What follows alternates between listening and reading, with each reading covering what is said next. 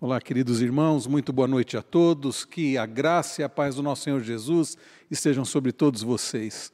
Nós somos gratos a Deus por podermos dar início à transmissão desse estudo bíblico, estudo da palavra do Senhor, como para nós é motivo de alegria, de satisfação, de gratidão a Deus por podermos estudar a Sua preciosa palavra, podermos transmitir esse estudo para que os irmãos possam acompanhar de casa também e é muito bom saber dos irmãos que têm podido acompanhar. Alguns irmãos já até escreveram aqui no chat, né? Nossa irmã Vanderleia, Dona Ruth, o Eduardo, também o seu Daniel, Dona Ivonete, Dona Creuza, o Hilário, o presbítero Vlander. Que bom, que bom ter os irmãos. E aqueles que não ah, escreveram aqui, mas estão acompanhando, estão nos acompanhando, as famílias que estão nos acompanhando neste tempo de estudo da palavra do Senhor.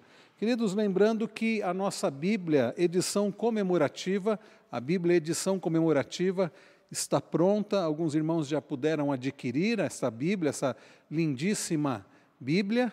Olha aí que bonita, né? Que tem a história da nossa igreja, tem também a, algumas fotos, tem, e é a nova Almeida atualizada. Né? Nova Almeida atualizada. O André estava falando aqui. Você gostou, né, André? Mas também é muito bom para comparar né, com a revista atualizada. Né? Aliás, essa aqui é do nosso irmão André. Obrigado, meu irmão. E, queridos, nós então já disponibilizamos para os irmãos aqueles que quiserem adquirir não deixem de entrar em contato, ou você pode, no domingo, aqueles que têm vindo presencialmente, aqueles que têm participado presencialmente, podem adquirir direto aqui com os diáconos. Nós estamos repassando pelo valor que nós compramos, né, 50 reais, e aqueles que quiserem reservar para passar aqui para pegar, é só ligar aqui na igreja, falar com a nossa irmã, a secretária da igreja, a nossa irmã Lúcia. Antes de nós darmos início ao estudo, nós vamos orar. Orar agradecendo por este tempo, orar pedindo que Deus nos dê entendimento da Sua palavra, orar por aqueles que estão enfermos, por aqueles que estão necessitados. Nós vamos orar pela, pela vida do nosso irmão, seu Pedro Freitas, pai do nosso irmão Salvador, que é, está hospitalizado, saiu da UTI, está no quarto, mas ainda o estado é muito grave. Vamos orar pela saúde dele e por outros que estão em tratamento, que estão ah, acamados, que estão enfermos, que estão desempregados, orar pelas famílias para Deus fortalecer, para Deus abençoar, sobretudo pelos casais, pelos casais para que Deus abençoe e também pelos filhos. Vamos orar. Pai bendito, Pai celestial, nós damos-te graças por podermos ter este tempo de estudo da tua palavra. Quero agradecer ao Senhor pela vida dos irmãos que aqui estão, por aqueles que nos acompanham à distância, pedir que o Senhor abra o nosso entendimento para que possamos compreender a tua palavra. Ajude aos meus irmãos para que sejam bons ouvintes e me ajude para que eu seja um expositor fiel da tua palavra. Pedimos-te, ó Deus, pelas famílias, que o Senhor fortaleça as famílias, fortaleça os casais, os casamentos, a união, ó Deus, dos casais Abençoa, Senhor, o relacionamento dentro de casa, o relacionamento de pais com os filhos, de irmãos. Abençoa, Senhor, as famílias, ó Pai. Abençoa a nossa nação, que tanto carece da graça, da misericórdia do Senhor. Abençoa, Senhor, e move o coração dos governantes, dos magistrados, para que tenham ações corretas, com sabedoria, para o bem do povo também, ó Deus, pedimos por aqueles que estão enfermos, necessitados, pedimos pelo seu Pedro Freitas, que o Senhor esteja, ó Deus, sustentando o teu servo ali naquele hospital, esteja derramando paz ao coração dele, esteja, ó Deus, é, livrando ele de sofrimentos, de ah, qualquer coisa, ó Pai, dores, que o Senhor esteja, ó Pai, abençoando a vida dele e a sua família, e demais irmãos, ó Deus, que estão enfermos, que se recuperam. Pedimos por tantas famílias que choram a morte dos seus entes queridos, conforta, consola. Pedimos, ó Deus, por aqueles que estão com necessidades materiais, que o Senhor abençoe e supra, inclusive usando a tua igreja. Pedimos, ó Deus, pelo povo lá do Afeganistão, sobretudo os cristãos que agora sofrem grande perseguição nas mãos do Talibã. Pedimos pelos missionários, ó Pai, aqueles que já saíram de lá, que o Senhor, ó Deus, sustente, aqueles que ainda estão lá, que o Senhor proteja. Abençoa o teu povo espalhado pela face da terra. Tudo isso nós pedimos gratos, no santo e precioso nome de Jesus. Amém. Irmãos, hoje nós damos início a uma nova série chamada Tempo de Confiança. Tempo de Confiança. Confiando é, confiando em Deus, faltou uma letra M aqui, confiando em Deus em uma sociedade pós-cristã. Confiando em Deus em uma sociedade pós-cristã. Esse estudo, queridos, eu estou é, usando como base esse livro do Stephen Nichols, da editora Fiel, Tempo de Confiança, confiando em Deus em uma sociedade pós-cristã. Eu, inclusive, dei o mesmo título da série, o título desse livro. Irmãos, esse livro eu achei, foi muito bom, achei fantástico, muito bíblico, e, e nós temos que usar material bíblico. Ah, e para minha vida foi muito, foi muito confortador para mim ler este livro, foi muito confortador, irmãos, poder ler o quanto ah, nós podemos e devemos confiar em Cristo, em meio a tantas mudanças na nossa sociedade, como nós podemos e devemos confiar no Senhor.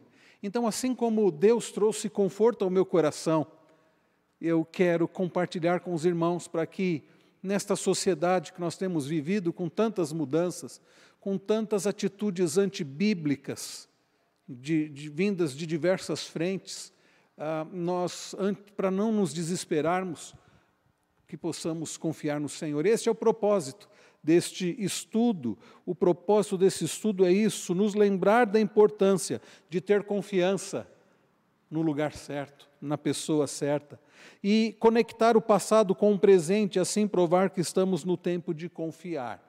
O estudo de hoje, que na verdade é o capítulo primeiro deste livro, cujo título é Um Tempo para a Confiança, o capítulo primeiro, vai nos levar, a, a, vai nos mostrar como devemos agir em situações que para muitos são desesperadoras, como ter confiança em tempos difíceis e mostrar que as coisas se repetem, que a história vai se repetindo, muitas situações difíceis que já aconteceram no passado e que, assim como no passado Deus sustentou o seu povo, Deus vai continuar sustentando. Então eu começo ah, compartilhando dois textos da palavra do Senhor que nos trazem justamente isso que eu acabei de comentar. O primeiro deles, conhecido texto em que Deus trata com Josué, logo após o povo sair, depois do povo ter saído do Egito, passado 40 anos peregrinando pelo deserto, quando eles estavam ali no limiar da herança,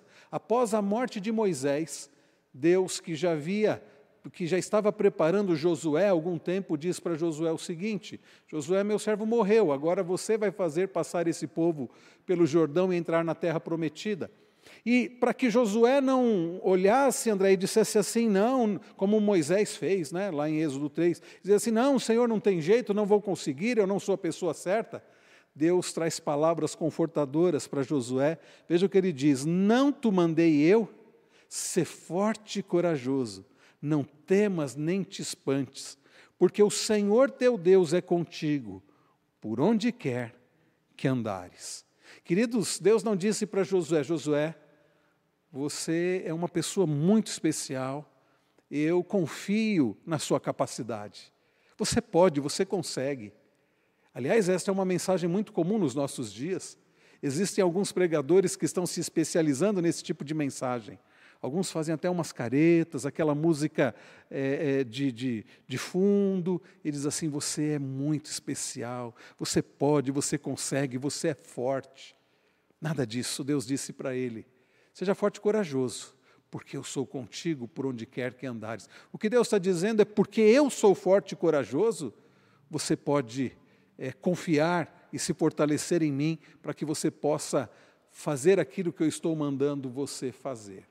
Queridos, confiança naquele que é todo-poderoso. E o outro texto de Eclesiastes, onde o sábio, muito provavelmente Salomão, ele disse: O que foi o que há de ser, e o que se fez, isso se tornará a fazer. Nada há, pois, novo debaixo do sol. Debaixo do sol, debaixo do céu, Salomão diz assim: as coisas se repetem.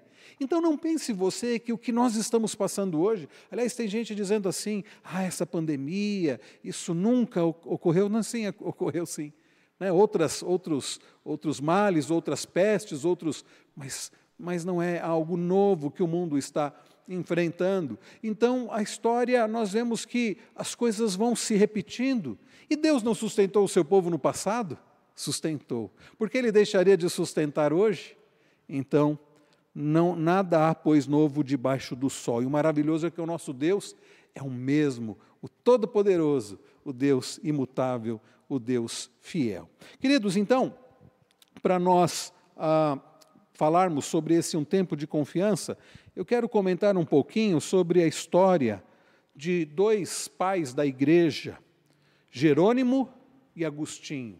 Dois homens que foram muito importantes na história da igreja né? E quando nós estudamos a, a história da igreja cristã, principalmente século 3, 4, 5, século 4 e 5, nós lemos a respeito desses dois homens da história da igreja, né?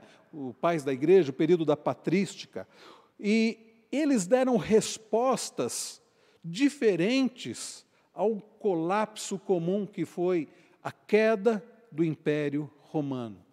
Esses dois homens, Jerônimo e Agostinho. Jerônimo, ele nasceu em 347 depois de Cristo, ele viveu então entre o final do quarto século e o início do quinto século. Ele nasceu na província romana da Dalmácia, que é hoje atualmente a Eslovênia. E ele foi um jovem brilhante um jovem brilhante. Por causa disso, ele foi levado para estudar, foi enviado para estudar em Roma. E ele então ali ele ah, ah, se encantou com os estudos e, e, ele se destacou.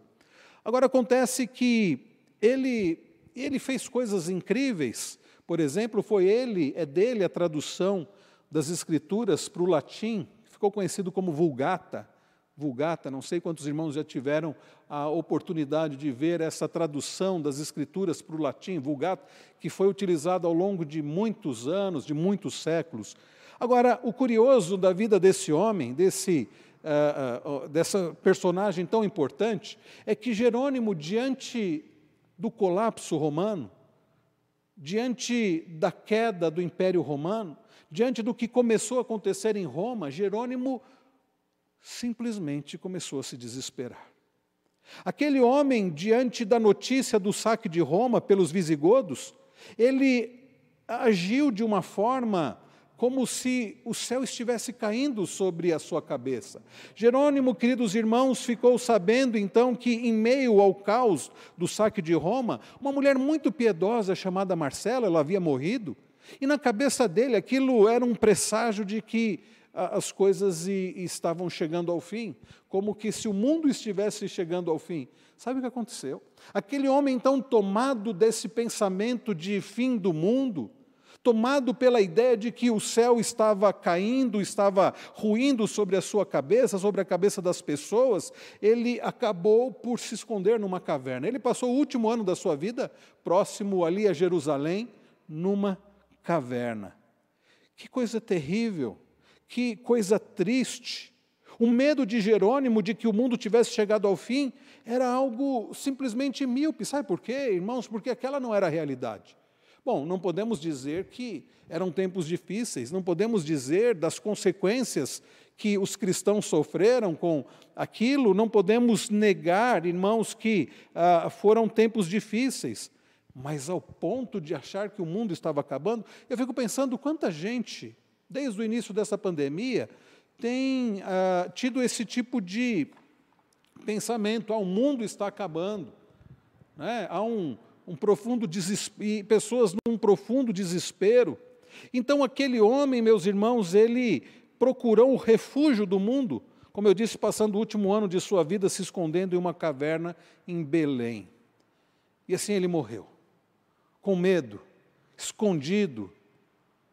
E é triste pensar que muitos cristãos, os nossos dias, diante das mudanças que têm acontecido, diante do avanço dessa agenda progressista, pró-aborto, pró-homoafetividade, né, pró tantas coisas que a Bíblia condena e nós sabemos que não agradam a Deus, diante, queridos, de uma perseguição e, e parte dela é velada ainda, muitos cristãos estão já se desesperando, estão querendo agir como Jerônimo, estão procurando uma caverna para ali se esconderem. Alguns, por causa da pandemia, por causa da violência, por causa. Estão verdadeiramente desesperados. Agora, diferentemente de Jerônimo, um outro pai da igreja chamado Agostinho, bispo né, da região de Hipona, no, no norte da África, ele presenciou o colapso de Roma, mas diferente de Jerônimo, Agostinho, ao invés de ele se esconder, de se esconder numa caverna, ele escreve um livro, um livro que cujo título é A Cidade de Deus.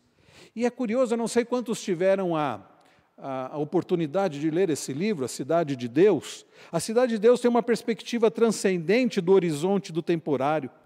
A, na Cidade de Deus, Agostinho demonstra a sua visão que vai além das nossas circunstâncias, vai além dos problemas diários, vai além das dificuldades que enfrentamos aqui.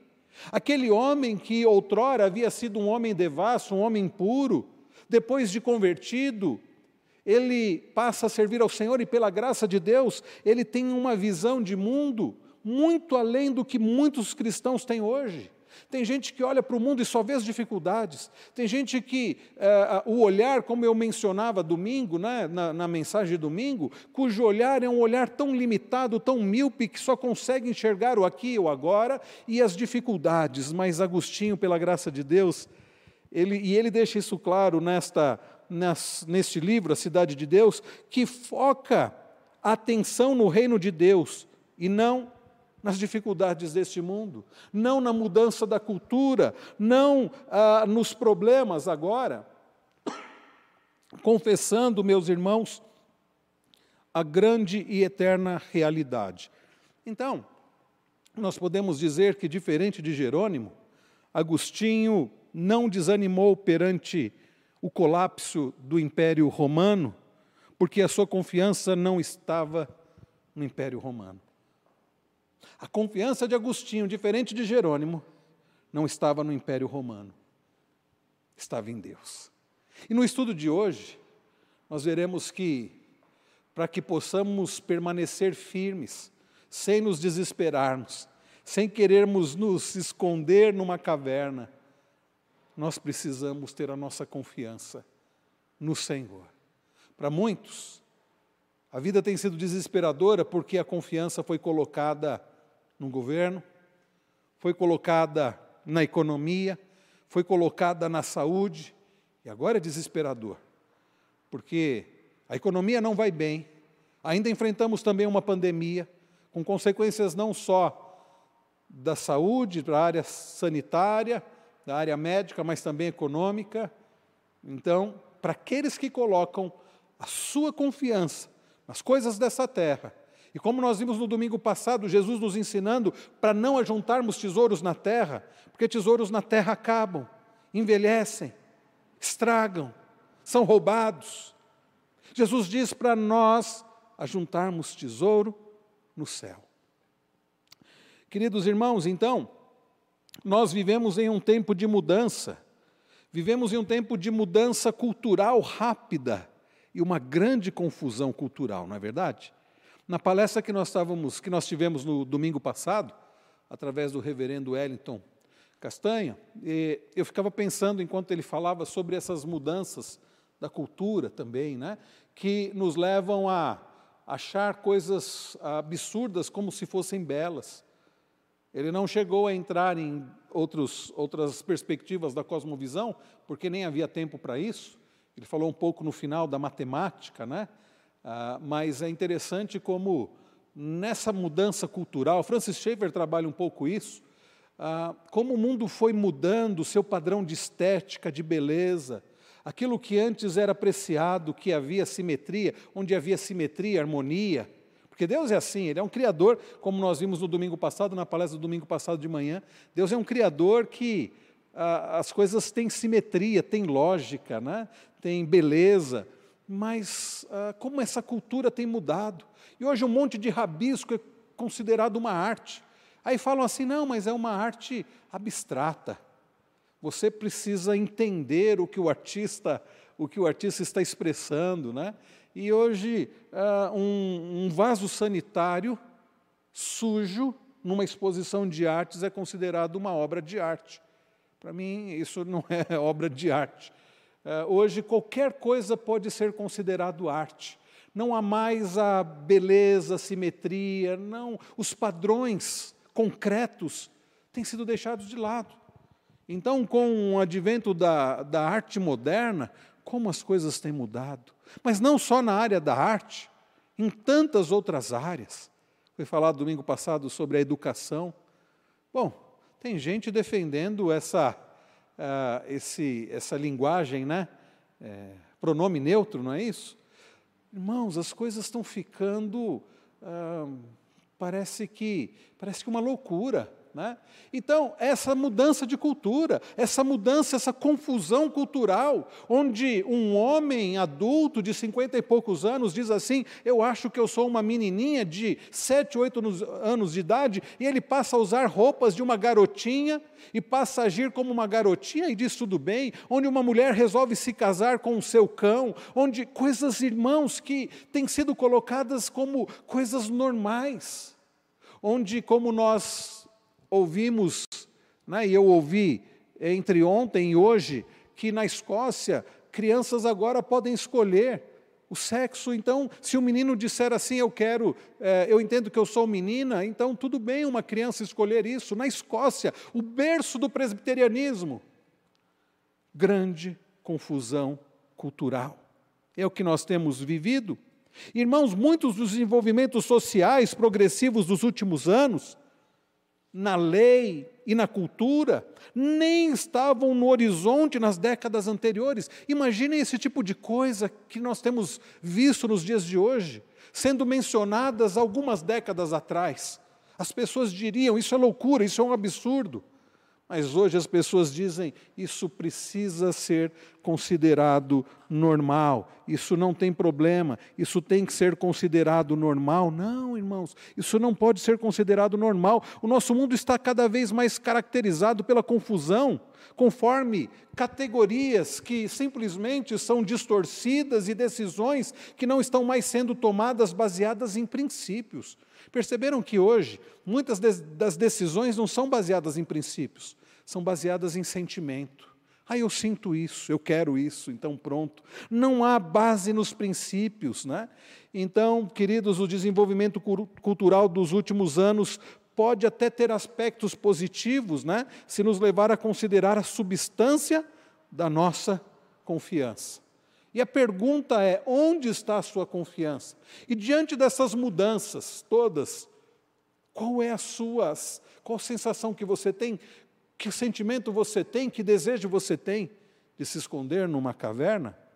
Onde estamos colocando nossa confiança? Esta pergunta que permanece, que continua. Onde estamos colocando a nossa confiança? Em quem nós estamos colocando a nossa confiança? Percebam que essas mudanças, elas só poderão ser suportadas, nós só conseguiremos, como cristãos neste mundo, como aqueles que têm a Bíblia como sua única regra de fé e prática, nós só poderemos suportar essas mudanças, mudanças culturais, mudanças também, é, enfrentamento de dificuldades e sofrimentos, se a nossa confiança, se reconhecermos que estamos em um tempo de coragem, convicção e, acima de tudo, sobretudo, meus irmãos, uma confiança em Deus.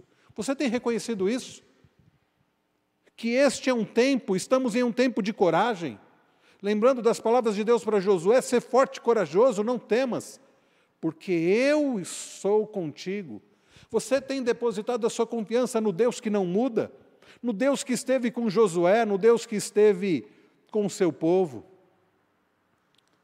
Muito bem, meus irmãos, nós precisamos colocar a nossa confiança no Senhor. Eu quero meditar aqui rapidamente com vocês numa passagem das Escrituras, e eu creio que é muito conhecida, né, pelo menos para alguns irmãos, um momento da história de Israel que vai mostrar, queridos, para nós a importância de confrontar a mudança na cultura com confiança. Que passagem é essa? Olhe comigo Jeremias capítulo 9, os versos 23 e 24, e aqui eu já estou usando a versão da nossa Bíblia comemorativa, né? a nova Almeida atualizada. Se você tem a revista atualizada, que é a que nós usamos aqui, você pode comparar. Prestem atenção, queridos, o que nos diz o texto. Jeremias 9, versos 23 e 24. Assim diz o Senhor. Olha o que, que Deus diz para o seu povo. Disse naqueles dias, está dizendo para nós hoje. A palavra de Deus é viva. Ele diz assim: Não se glorie o sábio na sua sabedoria, nem o forte na sua força, nem o rico nas suas riquezas. Mas aquele que se gloria, glorie-se nisto, em me conhecer e saber que eu sou o Senhor, e faço misericórdia, juízo e justiça na terra, porque destas coisas me agrado, diz o Senhor. Queridos irmãos, para que nós possamos entender bem aqui ah, este texto, é importante a gente não abre a Bíblia e lê um texto sem, em, sem olhar o contexto, porque para que nós possamos interpretar um texto, nós precisamos entender o contexto, contexto histórico, né, olhando. Então, para que os irmãos possam compreender o texto, é preciso dizer que Deus levantou o seu profeta, um homem chamado Jeremias. Ele foi levantado por Deus numa época é, em que a Babilônia estava conquistando Judá e sua capital, Jerusalém. Quando nós estudamos a história de Israel, nós é, é, sabemos que após a morte de Salomão, o reino se divide. Isso em 931 a.C. Após a morte de Salomão, o reino se divide. 931 a.C., ficando o reino do norte e reino do sul, Israel e Judá. E em 722 antes de Cristo, então pouco depois, ah, ah, 200 e poucos anos depois do reino dividido, 722 o reino do norte é invadido né, pelos assírios e são levados cativos. Então há a queda do reino do norte de Samaria. E pouco depois, em 586, a queda do Reino do Sul, 586 a.C., a queda do Reino do Sul, cuja capital era Jerusalém. E o que acontece? Deus permite que a, a, a Babilônia né, começasse a tomar conta ali e levasse cativo. E o que, que Deus faz é justamente, irmãos, neste tempo, nesta época, em que Deus levanta o seu profeta Jeremias. Imaginem que qual era então a, a, situação ali, que dificuldades o povo passava.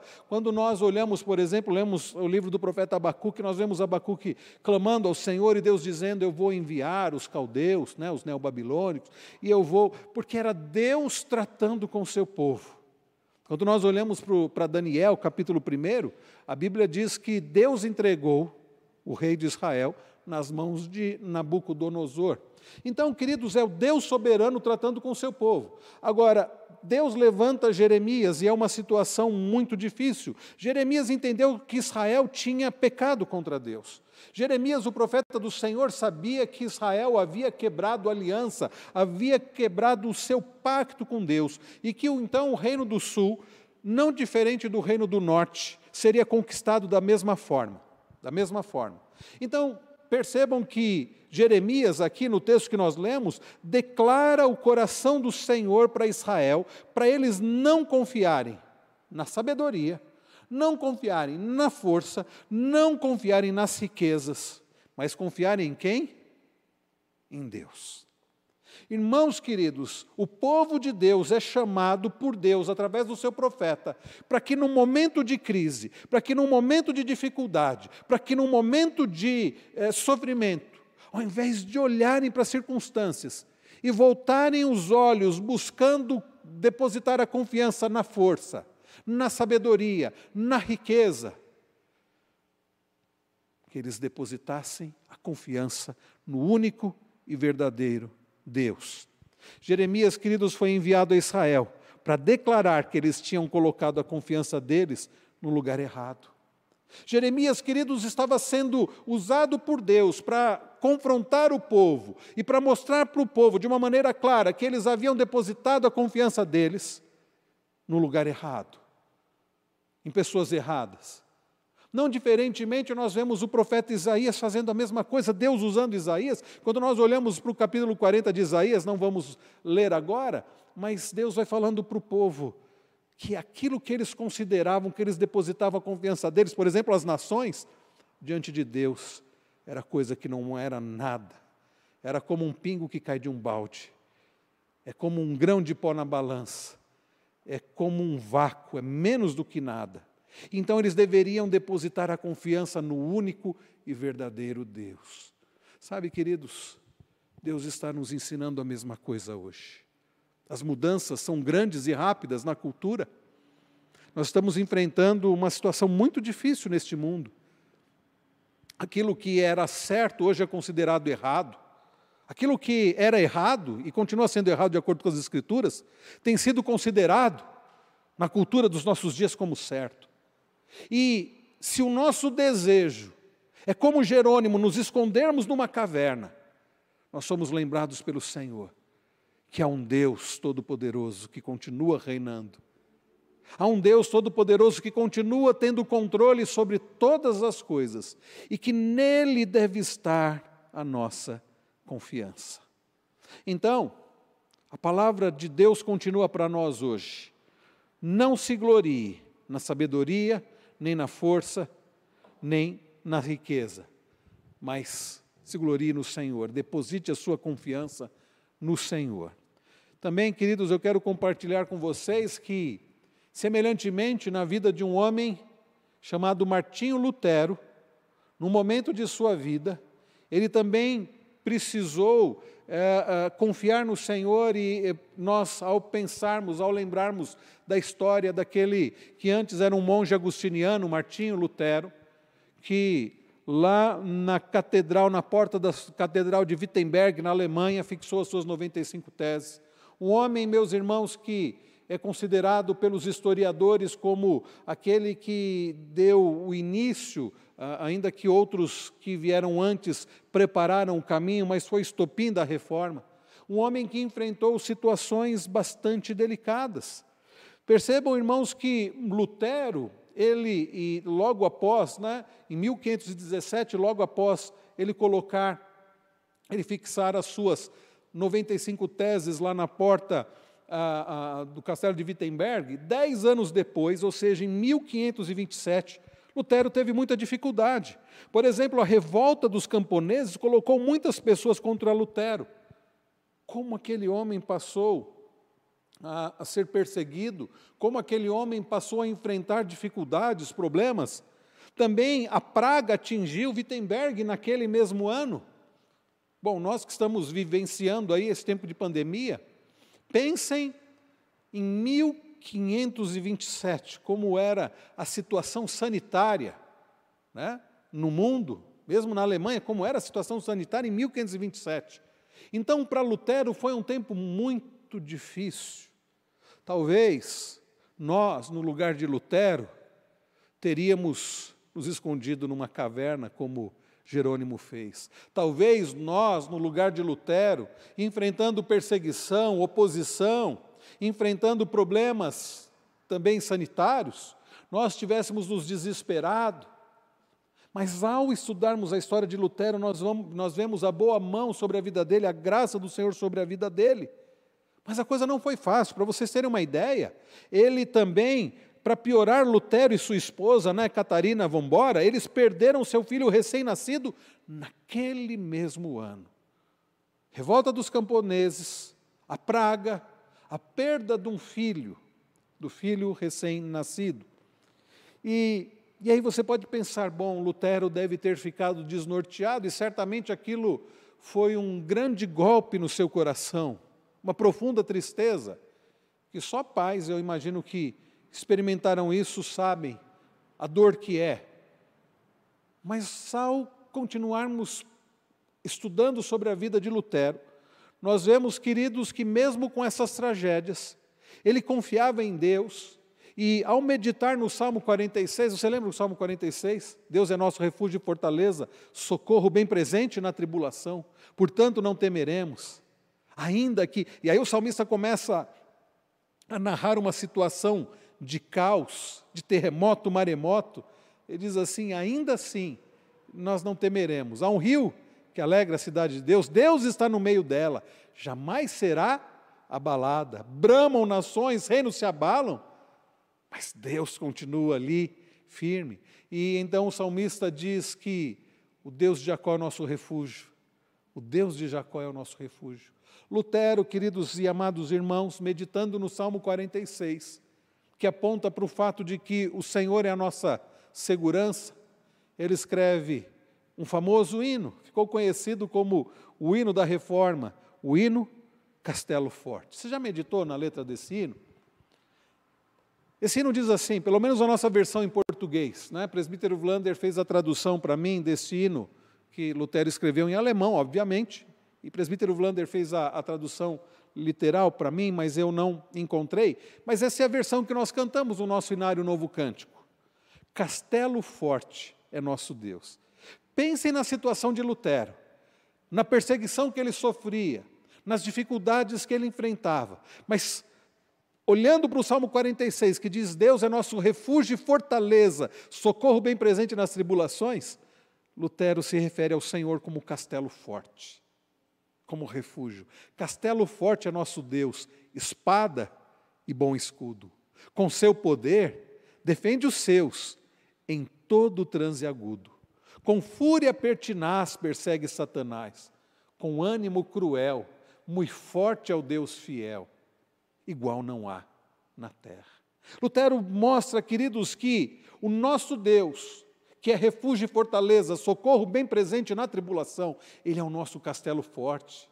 Ele, nele, há verdadeira segurança, queridos, enquanto nós depositarmos a nossa confiança, segurança no dinheiro, em bens, em pessoas, nós vamos continuar nos sentindo frustrados. E como nós veremos no domingo que vem, se Deus permitir, olhando, olhando para Mateus 6, a partir do verso 25, nós vamos ficar ansiosos. Sabe por quê? Porque um falso Deus, um ídolo, quer seja o dinheiro, quer seja um bem material, quer seja uma pessoa, nós mesmos, uma situação, uma posição social, tudo isso não tem poder para nos dar verdadeira segurança. O dinheiro pode dar uma falsa sensação de segurança, mas como eu mencionei domingo passado, dinheiro, dinheiro pode passar, pode acabar a qualquer momento, como foi em 1990, pode ser confiscado, como já aconteceu tantas vezes, a pessoa pode perder tudo. Mas quando nós depositamos em Deus, que é nosso refúgio e fortaleza, socorro bem presente na tribulação, quando nós depositamos em Deus, que é o nosso castelo forte, a nossa segurança, nós não vamos querer nos esconder numa caverna, porque nós vamos nos sentir verdadeiramente seguros. Mais do que isso, mais do que nos sentirmos verdadeiramente seguros, nós estaremos verdadeiramente seguros porque Ele é o Todo-Poderoso e Ele dirige todas as coisas e Ele nos ama. Na segunda estrofe do hino, Lutero escreve: A força do homem nada faz, sozinho está perdido. Ah, irmãos, como a igreja moderna precisa ouvir essas palavras, como o homem deste chamado tempo pós-moderno precisa ouvir isso. A força do homem nada faz. O homem sozinho está perdido. Moisés, querido, se não fosse a presença do Senhor, ele estaria perdido. Josué, se não fosse a presença do Senhor, ele não teria conseguido fazer nada. Mas com o Senhor, com o Senhor é possível. Mas nosso Deus socorro traz em seu Filho escolhido. O nosso socorro está em Cristo Jesus. Sabeis quem é?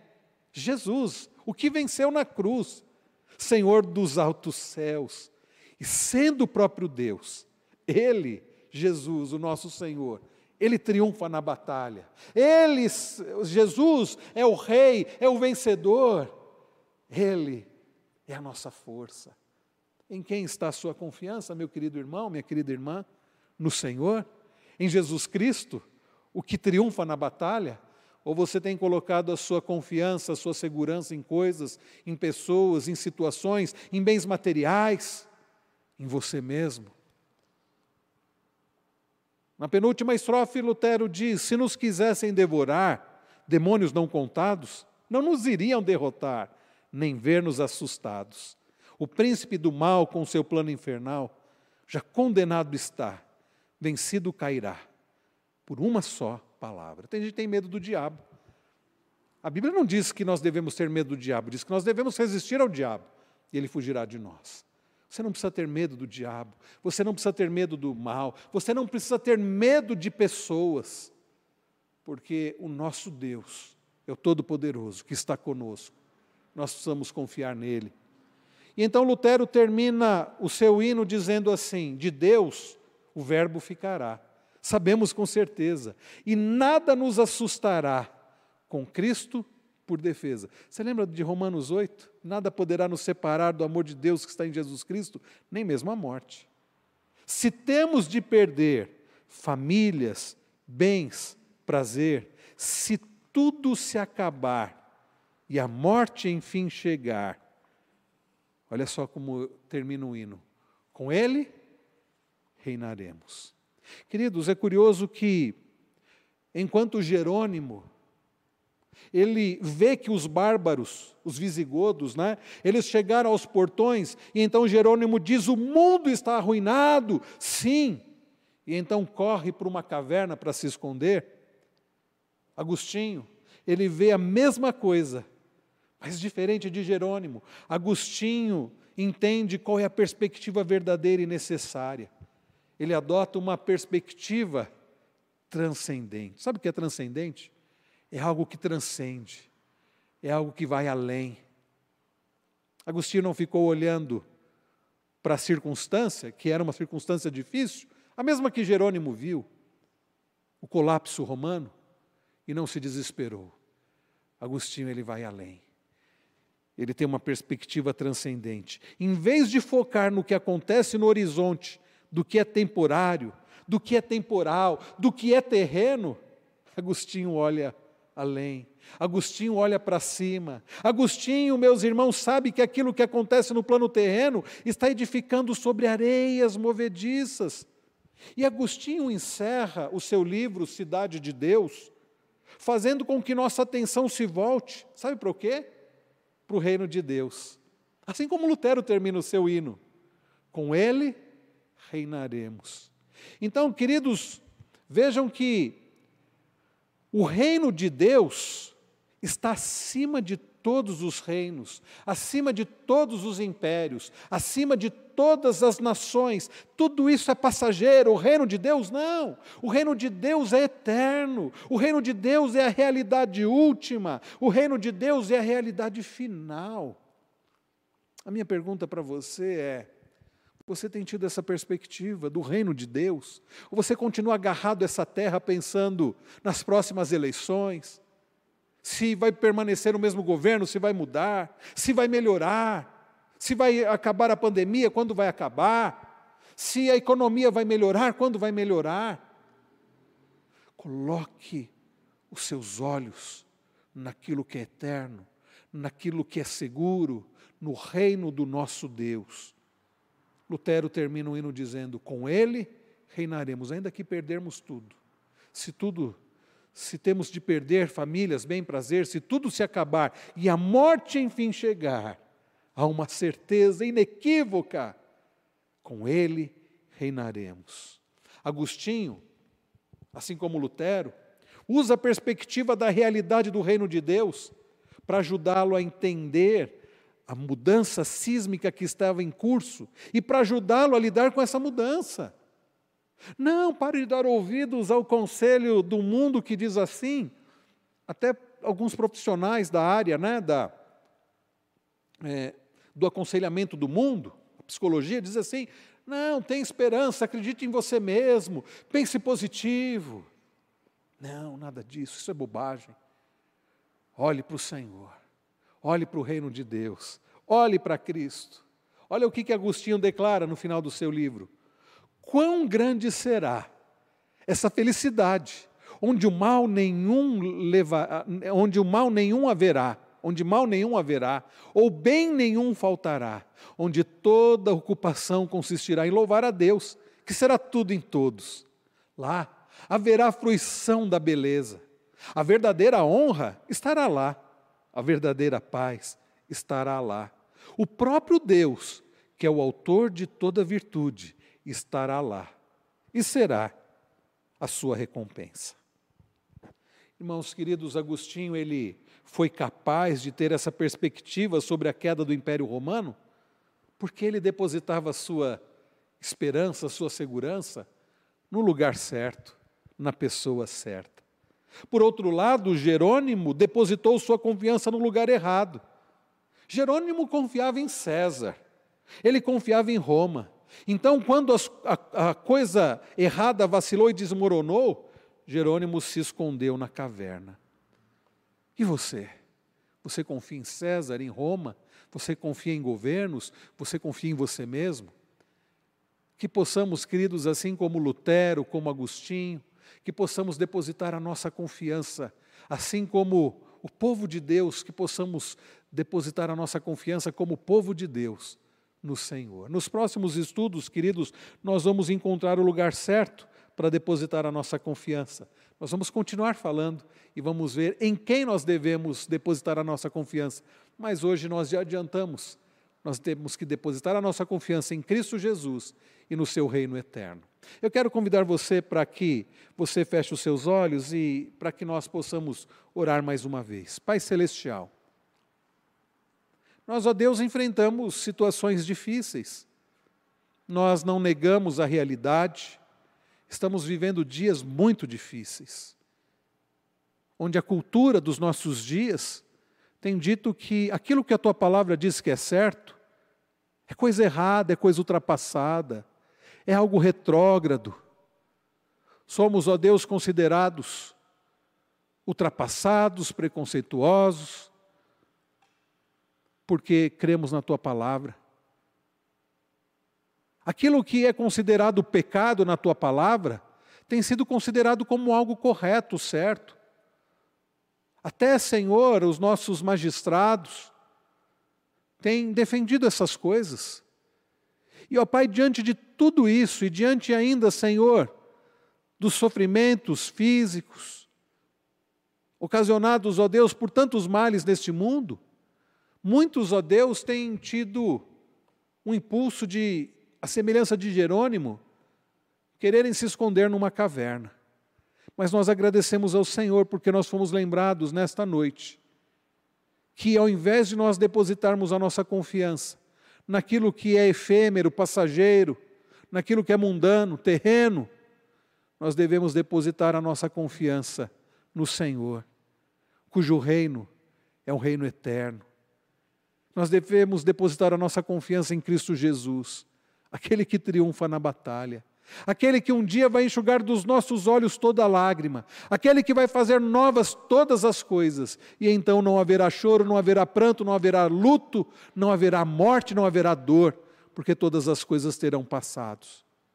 Ajuda-nos, Senhor, a olhar firmemente para Cristo, o Autor e Consumador da fé. Ajuda-nos, Senhor, a depositar toda a nossa confiança e esperança no Senhor, na Tua palavra, em Cristo Jesus e na certeza da vinda do teu reino, e que nós já estamos, de certa forma, já vivendo no reino do Senhor, ainda que não totalmente, não visivelmente, mas já somos cidadãos do teu reino, porque já pertencemos ao Senhor. Abençoa, Senhor, o teu povo, aqueles que estão acompanhando esse estudo, aqueles que aqui estão.